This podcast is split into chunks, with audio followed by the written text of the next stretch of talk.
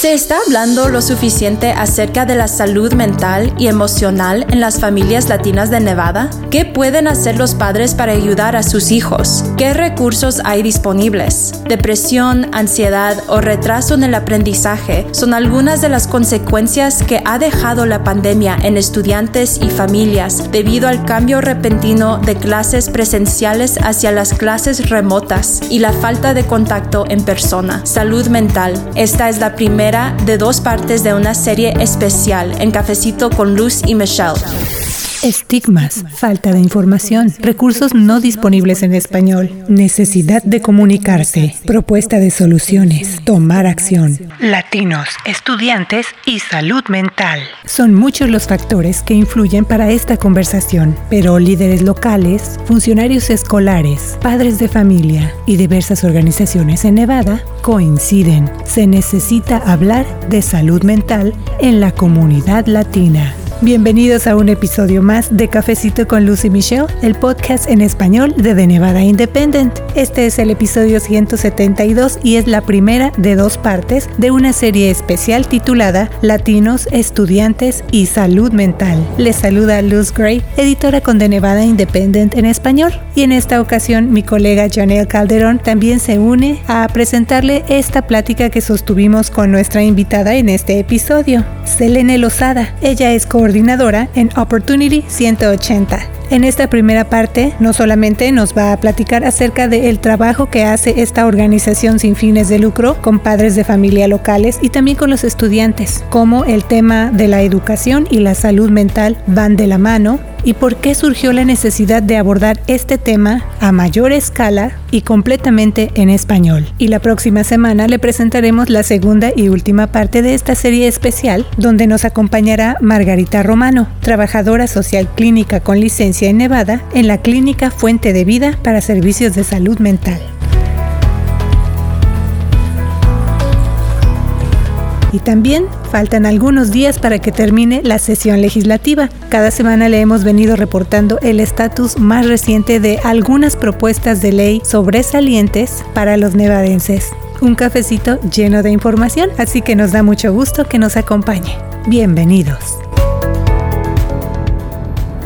Hola Janelle. Hola Luz y saludos a todos. Como mencionaste, en este primer segmento de Cafecito, hoy damos la bienvenida a nuestra invitada Selene Lozada. Ella es coordinadora en Opportunity 180, una organización de educación local que apoya los esfuerzos para mejorar la educación pública en Nevada. Gracias por acompañarnos, Selene. Ah, muchas gracias a ustedes dos por invitarme. Gracias. Y bueno, pues la pandemia vino a resaltar una serie de problemáticas que de hecho ya había desde mucho antes aquí en familias de Nevada en especial pues las familias de bajos recursos, por ejemplo, efectos en la salud mental de los alumnos, falta de computadoras o acceso a internet, entre otros. Pero Opportunity 180 ya ha estado trabajando con la comunidad desde antes del COVID. Selene, ¿cuál es la misión de Opportunity 180 para quienes no conocen todavía el trabajo que ustedes hacen? Opportunity 180 somos una organización sin fines de lucro. Estamos totalmente enfocados y dedicados a, a las cuestiones de educación. Ya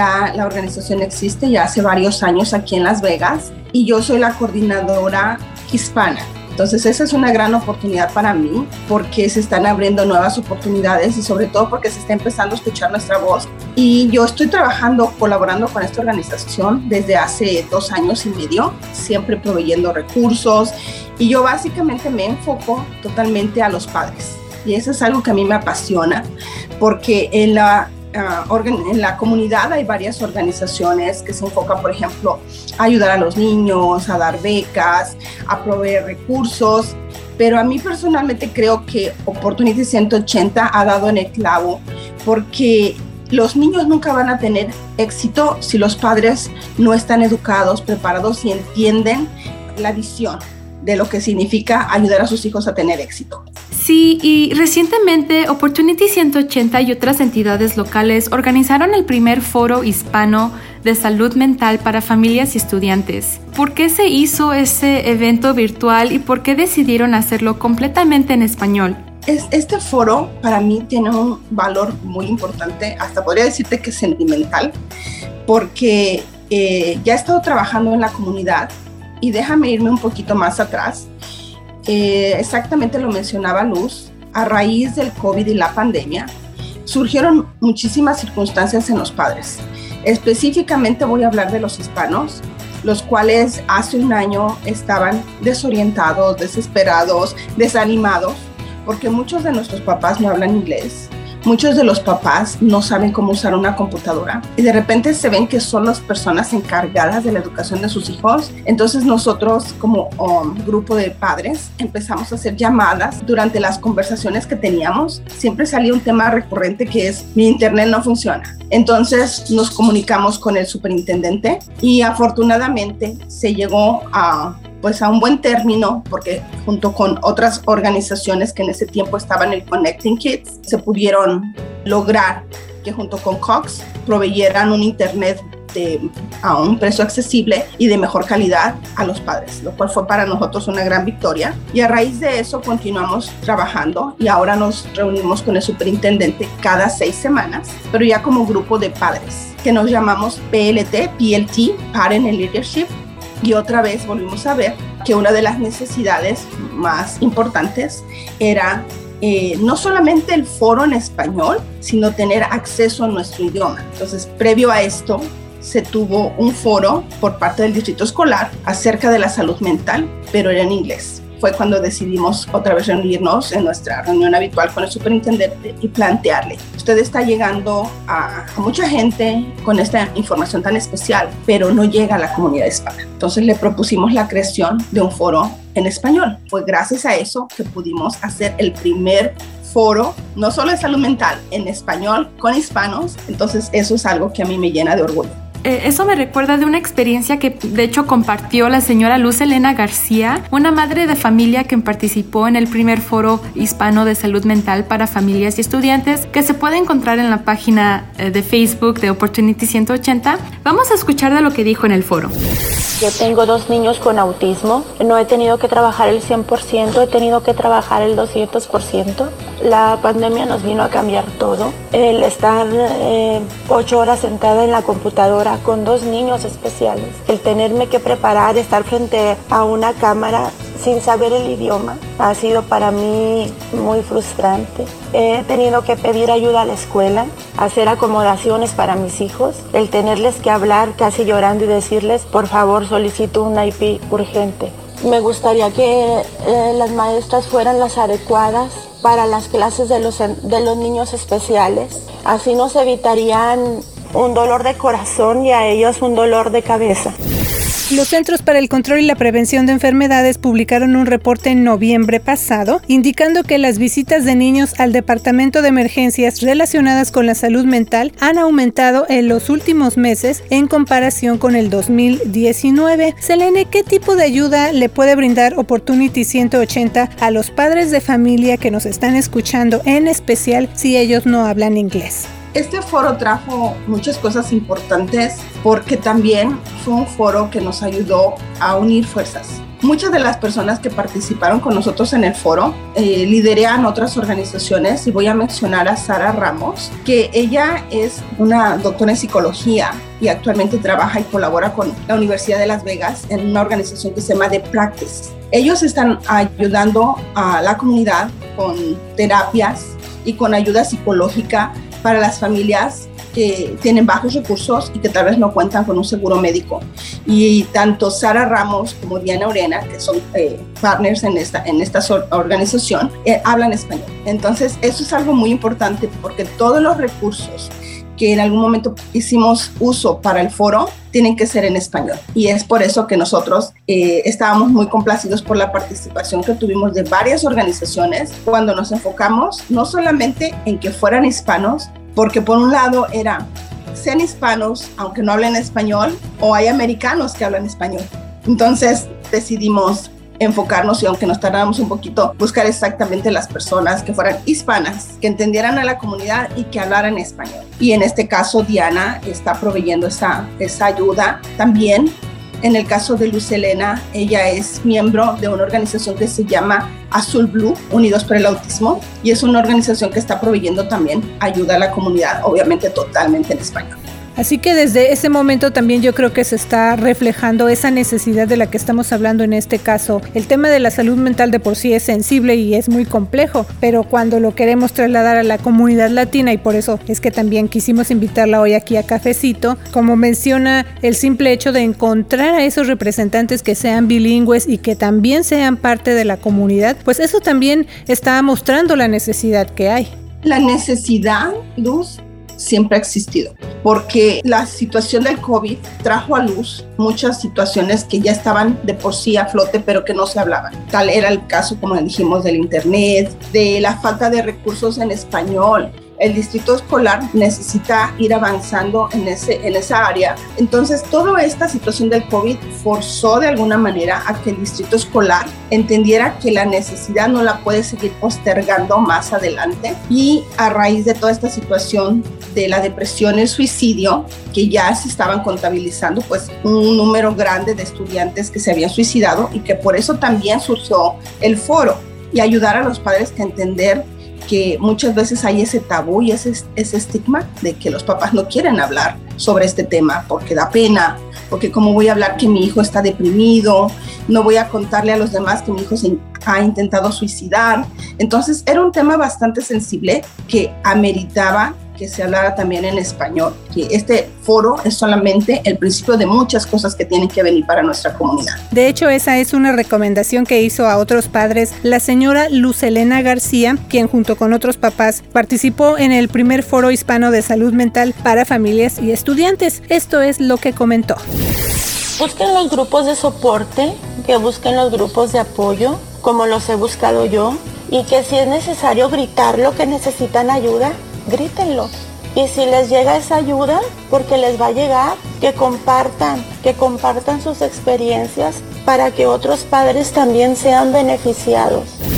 Como Opportunity 180 se enfoca en la educación pública y sabemos que Nevada como estado ha salido muy bajo en el promedio de calidad de la educación en años anteriores, ah, ¿nos puede decir qué espera Opportunity 180 que haga los funcionarios de educación y los líderes estatales para poder mejorar esa situación? Sí, es una realidad que estamos en el penúltimo lugar de educación a nivel nacional y bueno, pues hay muchas circunstancias por las cuales estamos en ese lugar. Puede ser el presupuesto, puede ser que también en el rubro de la educación no se le dé la importancia y el enfoque necesario, pero algo que nosotros nos llamó mucho la atención fue que en una de las reuniones con el superintendente, él dijo, yo he recibido a muchas organizaciones, ha venido mucha gente a expresarme sus preocupaciones o incluso tal vez sus quejas, pero ustedes como KLT son el único grupo que viene y propone soluciones. Entonces yo creo que eso es muy, muy importante. Si todos viniéramos con, un, eh, con una idea de poder colaborar y no ser solamente parte del problema, sino parte de la solución, habría un cambio. ¿Hay algo más que le gustaría agregar?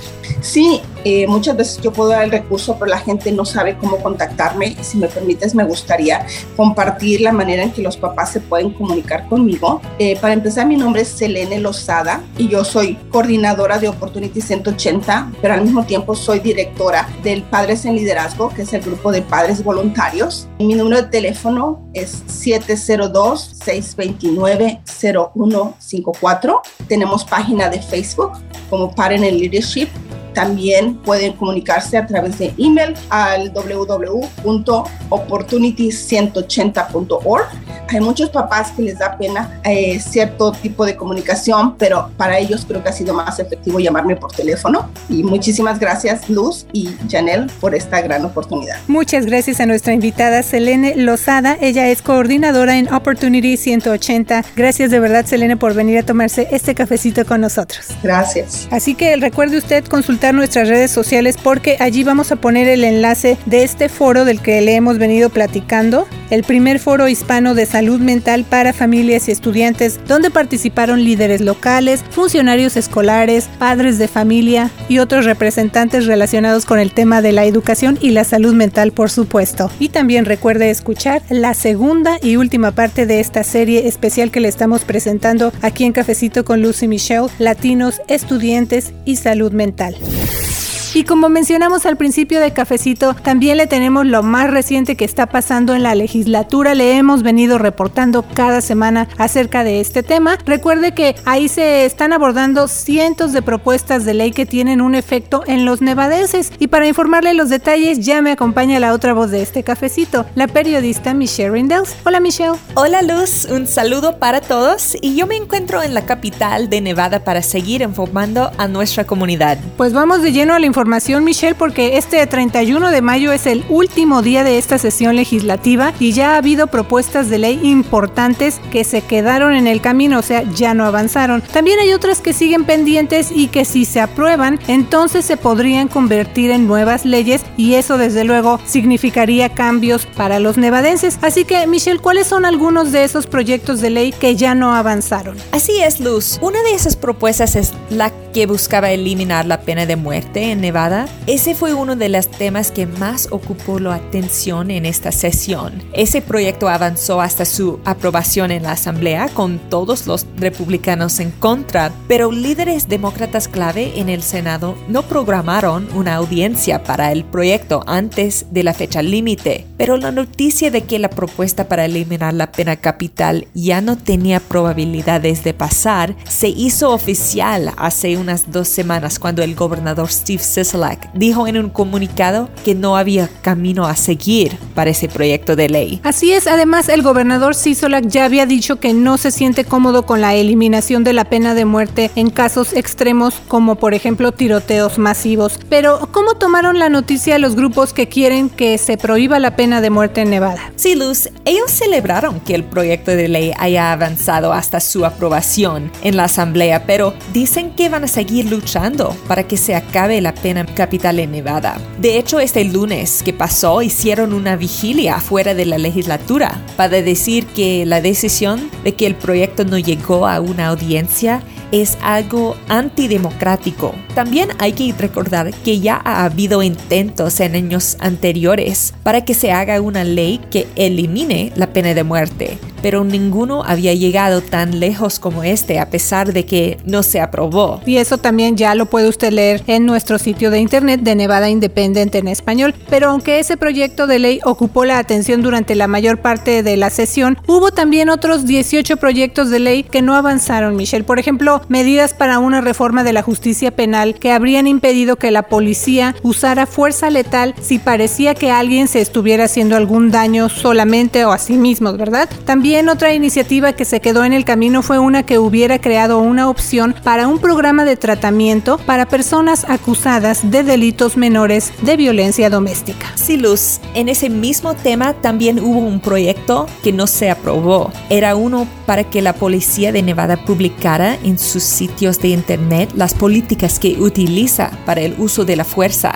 Si se hubiera aprobado como ley esa propuesta, entonces principalmente se hubiera prohibido en Nevada que la policía usara la fuerza letal contra alguien solo por las bases de que una persona podría representar un peligro para sí misma. Aunque ese proyecto fue aprobado por unanimidad en la Asamblea, se quedó en el camino en esta sesión. Otra propuesta que no avanzó tenía el objetivo de ayudar a inquilinos. Ese proyecto buscaba prohibir que los propietarios cobraron una tarifa por una solicitud para rentar una vivienda para más de un inquilino prospecto. La meta de esa provisión era prevenir que propietarios colectaran tarifas de docenas de solicitantes que no tienen ninguna oportunidad de vivir en esa vivienda que buscaban rentar. También la propuesta aclaraba que un normal wear and tear, que en español se refiere a los problemas que hay con el uso normal de la vivienda, no son razón para que un propietario se quede con el depósito de seguridad, sino que podría mantener ese dinero de depósito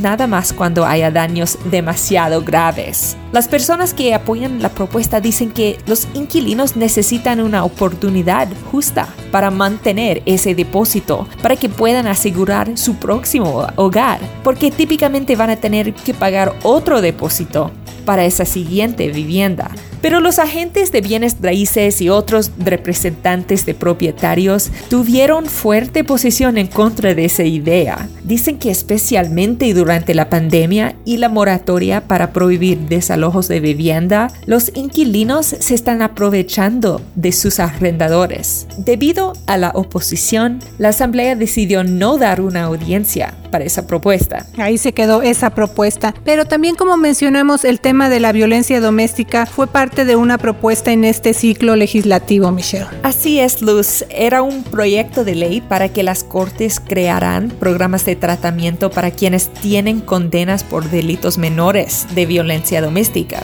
Ese proyecto también habría requerido que una corte sellara el expediente de un acusado que terminará el curso exitosamente al pasar por lo menos siete años de que se desechara el cargo condicionalmente. Pero esta propuesta se unió a la lista de las no aprobadas en ese ciclo. Oye Michelle, y también vi que se presentó un proyecto relacionado con el abuso infantil. Ese proyecto era conocido como Dejarlos Crecer o Let Grow en inglés. Esa propuesta habría explicado claramente que las personas no abusan o descuidan a un niño solo porque le permiten realizar actividades independientes. Así es, Luz. También especificaba que las minorías y los niños que viven en situaciones de pobreza tienen una tendencia desproporcionada a que se intervenga sus prácticas de crianza y también que merecen igualdad ante la ley. El proyecto se aprobó por unanimidad en el Senado, pero llegó la fecha límite y ya no avanzó para que se pudiera aprobar. Pero otra cosa interesante es que en cada sesión legislativa ahora sí que se abordan todo tipo de temas. Por ejemplo, uno de los proyectos que presentó la asambleísta demócrata Susie Martínez en este ciclo proponía que en Nevada se prohibiera la práctica de quitarle las garras a un gato bajo ciertas circunstancias. ¿Te acuerdas de más detalles de esa propuesta y por qué no se aprobó, Michelle? Sí, Luz. Según el senador Fabián Doneate, esa propuesta no sobrevivió porque habían muchas preguntas acerca de cómo se implementa una ley como esa. Por ejemplo, se cuestionó acerca de las penalidades que podrían recibir los veterinarios que no cumplieran con esa ley. Además de que no hay muchos estados que tengan una ley como esa, entonces no hay muchos modelos para que Nevada pueda copiar otras pólizas. Pero el senador Doñate dijo que es posible que esa propuesta regrese en dos años. Pues vamos a estar pendientes de qué pasa con esa propuesta en particular. Pero Michelle, la sesión legislativa dura 120 días y en ese plazo se revisan cientos de propuestas de ley, pero no todas se aprueban, que es lo que estamos informándole a usted. ¿Pero a qué se debe esto, Michelle? Sí, Luz, hay varias razones, pero principalmente es porque no hay suficiente dinero para implementarlas. Cuestan demasiado y el presupuesto para el Estado es limitado. Hay quienes dicen que las ideas de algunas propuestas son demasiado extremas para los líderes en la legislatura o también porque representantes de varios grupos expresan sus diferentes preocupaciones y convencen a los legisladores de que no aprueben ciertas propuestas. Así es, y bueno, la próxima fecha límite legislativa importante fue este viernes precisamente, que es cuando la mayoría de los proyectos de ley que no están exentos de las reglas legislativas se deben aprobar en su segunda cámara. El último día de esta sesión, Michelle, es el 31 de mayo a la medianoche, o sea, como le venimos diciendo, ya quedan muy pocos días, pero también todavía quedan propuestas muy importantes. ¿Qué estamos esperando ver en estos días que faltan, Michelle? Vamos a ver si los legisladores proveen más fondos para la educación para borrar las cortes que se tuvieron que hacer en el presupuesto de Nevada debido a la pandemia. También vamos a ver si los legisladores aprueban impuestos más altos para la industria minera y también estamos pendientes para ver si se aprueba una propuesta que garantiza un derecho de regreso a sus empleos anteriores a los trabajadores en la industria de hospitalidad. Así que esas son solamente algunas de las varias propuestas que tienen un futuro incierto en la legislatura, pero que podrían cambiar las vidas de los nevadenses. Definitivamente, así que le vamos a pedir que siga pendiente con Cafecito con Lucy Michelle y también leyendo de Nevada Independent en español porque vienen días muy intensos de mucha actividad y todas estas propuestas que le hemos informado pues desde luego afectan a los nevadenses, así que siga pendiente. ¿Y qué le parece si ahora también nos vamos a escuchar el segmento semanal Nuestra Comunidad a ver qué información nos tiene lista Janel Calderón? Vamos a escuchar. Ahora todas las personas entre 12 y 15 años de edad ya pueden recibir la vacuna COVID-19 de Pfizer. Los Centros para el Control y Prevención de Enfermedades y la Administración de Alimentos y Medicamentos de los Estados Unidos autorizaron el uso de la vacuna en los jóvenes. Los interesados que pertenezcan en este grupo deben ir acompañados por un adulto. Se puede programar una cita a través de la página web del estado vax4nv.nv.gov. Esta semana los CDC también actualizaron sus protocolos para el uso de cubrebocas, los cuales ya entraron en vigor en Nevada, como lo indicó el gobernador Steve Sisolak. Los nevadenses deben recordar los siguientes puntos. Los negocios pueden, pero no tienen que confirmar el estatus de vacunación. Los negocios también pueden tener políticas más restrictivas que los CDC en cuanto al uso de cubrebocas. En el caso de los casinos, los reguladores de juegos y apuestas de Nevada permitirán que ellos decidan sus propias políticas para el uso de las mascarillas. Las personas se consideran completamente vacunadas dos semanas después de haber recibido su segunda dosis. Los CDC indican que quienes están completamente vacunados pueden dejar de usar cubrebocas o mantener el distanciamiento social en la mayoría de los ambientes interiores y exteriores. Y a partir del primero de mayo, cada condado tuvo la autoridad para establecer requisitos de distanciamiento social, por lo cual los nevadenses deben consultar el plan local de su condado para más información sobre las pautas de distanciamiento. Le informa Janel Calderón.